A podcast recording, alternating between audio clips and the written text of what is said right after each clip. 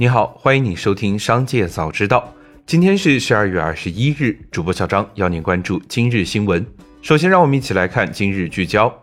近日，浙江省杭州市税务局稽查局查明，网络主播黄威在二零一九年至二零二零年期间，通过隐匿个人收入、虚构业务转换收入性质、虚假申报等方式，偷逃税款六点四三亿元，其他少缴税款零点六亿元。依法对黄威作出税务行政处理处罚决定，追缴税款、加收滞纳金，并处罚款共计十三点四一亿元。随后，薇娅回应，完全接受税务部门依法作出的处罚决定，并将积极筹措资金，在规定时间内完成补缴税款、滞纳金和罚款。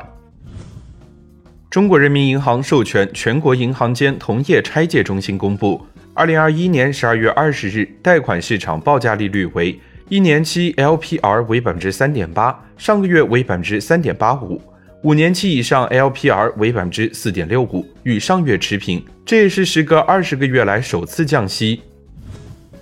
紧接着，让我们一起来关注企业动态。胡润研究院发现，全球共有一千零五十八家独角兽企业，比去年增加四百七十二家。抖音母公司字节跳动估值达到二点三万亿元，成为全球最大独角兽。埃隆·马斯克的特斯拉 SpaceX 排名上升两位至第三，成为美国最大独角兽。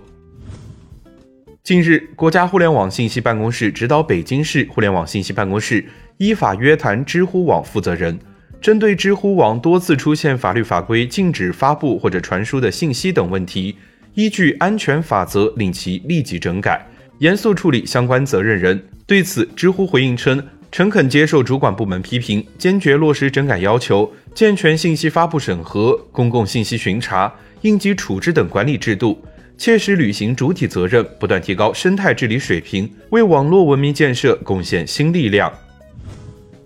近日，快手新增两则开庭公告，分别为辛有志与北京快手科技有限公司相关网络侵权责任纠纷。实施与北京快手科技有限公司相关网络侵权责任纠纷，原告为辛有志的案件开庭时间为二零二二年三月二日，原告为实施的案件开庭时间为二零二二年三月十四日。对此，新选回应称，这其实是网络侵权责任纠纷的一个正常处理流程，并不是真的告平台。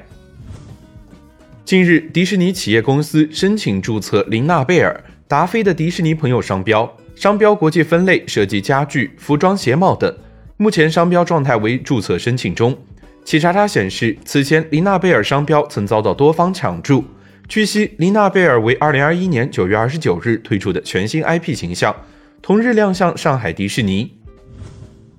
12月20日，直播一姐薇娅因偷逃税被税务机关处罚。随后，网络上流传出另一个头部主播李佳琦税务问题的诸多猜测与传言。对此，李佳琦所属美万上海网络科技有限公司相关负责人表示，公司老老实实经营，不存在所谓的自查自纠、补缴税款等，这些都是谣言。现在一切经营正常。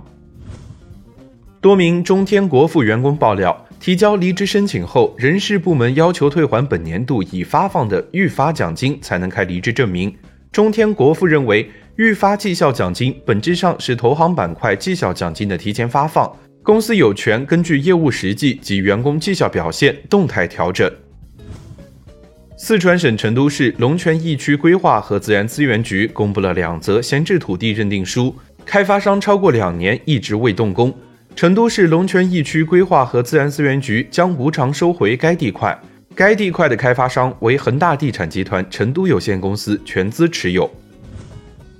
近日，依序寿喜烧关联公司上海丰之序餐饮管理有限公司新增行政处罚，因虚假或者引人误解的商业宣传被罚五十万元。详情为当事人自二零二零年五月一日起，在上海地区的依序寿喜烧门店，以格陵兰比目鱼为食品原料制作门店菜单上的日式烤鳕鱼菜品。